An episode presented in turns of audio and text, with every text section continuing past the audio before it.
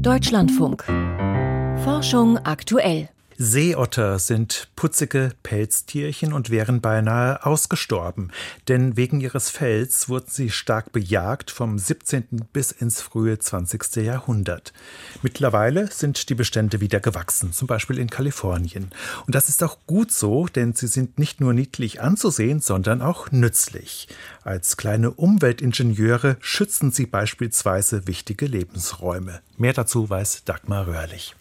Als Brent Hughes vor mehr als zehn Jahren anfing, sich mit dem Elkhorn Slough Mündungsgebiet in Kalifornien zu beschäftigen, ging es ihm um die Seegras- und Salzwiesen. Schließlich ist er Botaniker an der Sonoma State University. Dass die Salzwiesen in Elkhorn Slough erodieren, das wussten wir. Wir wollten herausfinden, ob pflanzenfressende Krabben, die Gänge in den Boden graben, die Ursache waren. Salzwiesen sind empfindliche Ökosysteme und in Elkhorn Slough gleich mehrfach bedroht. Durch den Meeresspiegelanstieg etwa oder eben durch die grabenden Krabben. Deren Zahl war explodiert, als mit dem Seeotter ihr natürlicher Feind verschwunden war. Seitdem durchlöchern die Krabben die Salzwiesen regelrecht und fressen die Pflanzenwurzeln ab. Doch ohne das stabilisierende Wurzelgeflecht hat die Erosion leichtes Spiel. Strömt bei Flut das Wasser in die Bäche, die die Salzwiesen durchziehen, wird der Boden einfach ausgewaschen. Und hier kommt dann die Rückkehr der Seeotter ins Spiel. We started uns war aufgefallen, dass die Seeotter auch die Salzwiesen nutzten und die Bäche, die sie durchziehen.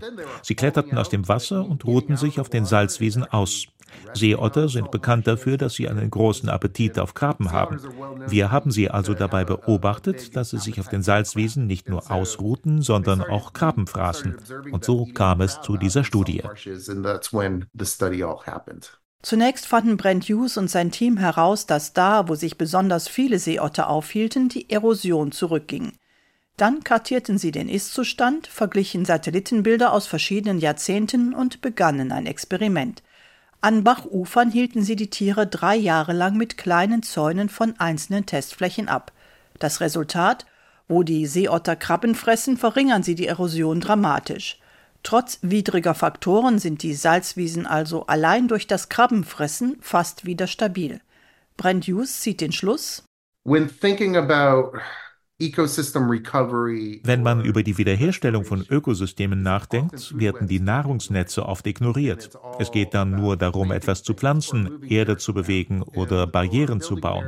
Nur sehr selten wird darüber nachgedacht, was wäre, wenn wir einfach das natürliche Raubtier in das System zurückbringen würden.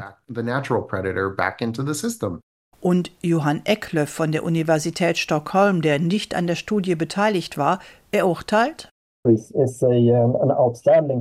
die Untersuchung ist herausragend, weil sie so gründlich durchgeführt worden ist. Verschiedene Beweisstränge wurden kombiniert und alle wiesen auf die zentrale Rolle der Seeotter hin.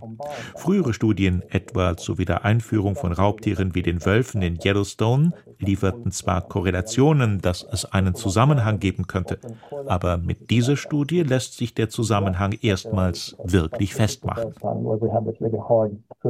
Raubtiere verbessern also die Funktion von Ökosystemen. Und der Seeotter hilft sogar als eine Art befällter Umweltingenieur, mit den Folgen des Klimawandels besser fertig zu werden. Ein Beitrag von Dagmar Röhrlich war das.